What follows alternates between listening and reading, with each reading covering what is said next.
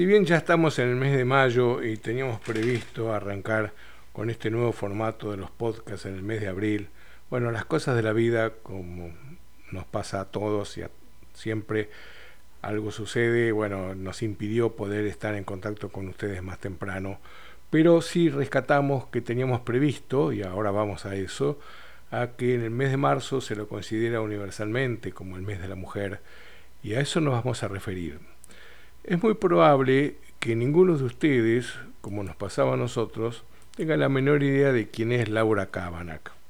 Les aviso para los que son de Buenos Aires, y aunque no sean de Buenos Aires, que no es la dueña del emblemático edificio que está en Plaza San Martín, el edificio Kavanagh, y ni siquiera creo que tenga nada que ver ni, ser pariente ni nada.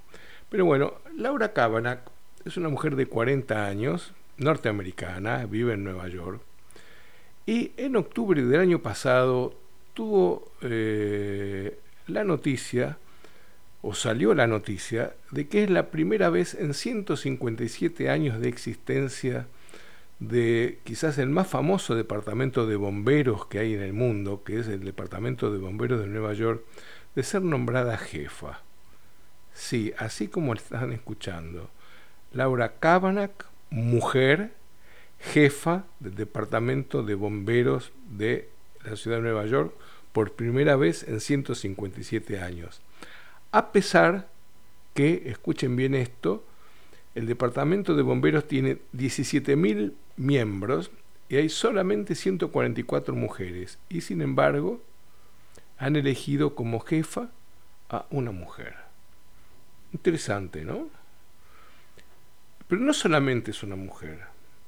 Y digamos tiene el, el, rango de, de por primera vez una mujer, tiene 40 años.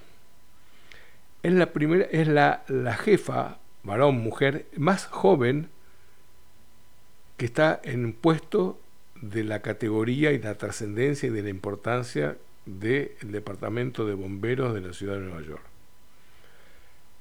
Eh, mujer de 40 años.